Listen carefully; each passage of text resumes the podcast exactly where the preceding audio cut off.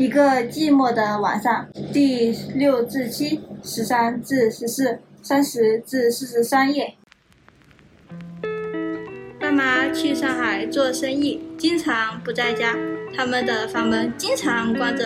我上网玩游戏、回电邮、做功课，房门也经常关着。客厅里只有寂寞的大黄猫在打瞌睡，还有那个寂寞的咕咕钟。每半小时有一只咕咕鸟出头来，咕咕咕咕叫一次。这晚上我刚考完试，没有功课，收到的几个邮件都是说好闷呀，闷死人了。我决定到外面走走，街上的人真多，都不像是有事做的人，他们都是他们走上街的吧？大家肩膀碰肩膀的挤过来挤过去，这就不闷了吗？我在街上走过。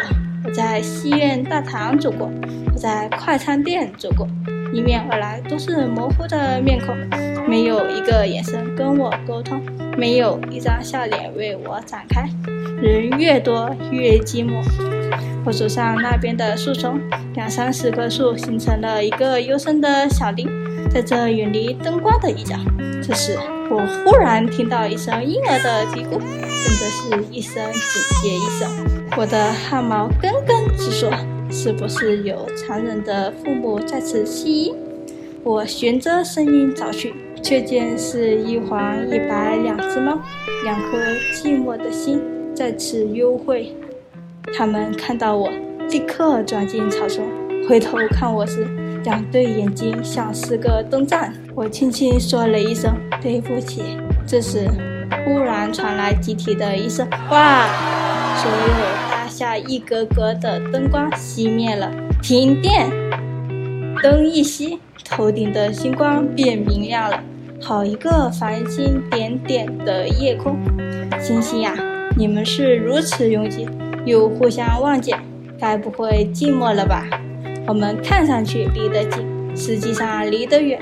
让你从这颗星走到那颗星，几个世纪也走不完。是星星在回答我，还是天文学会的老师？哇！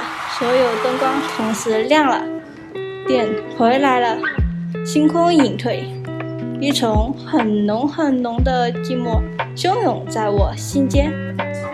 回到家里，猫打着哈欠来挠我的脚，姑娘探出头来告诉我是十一点。爸妈的房门关着，我推开房门走进我的房间。开了灯，想把房门关上时，我迟疑了一下，又把它打开。房里的灯光照亮空荡荡客厅的一角。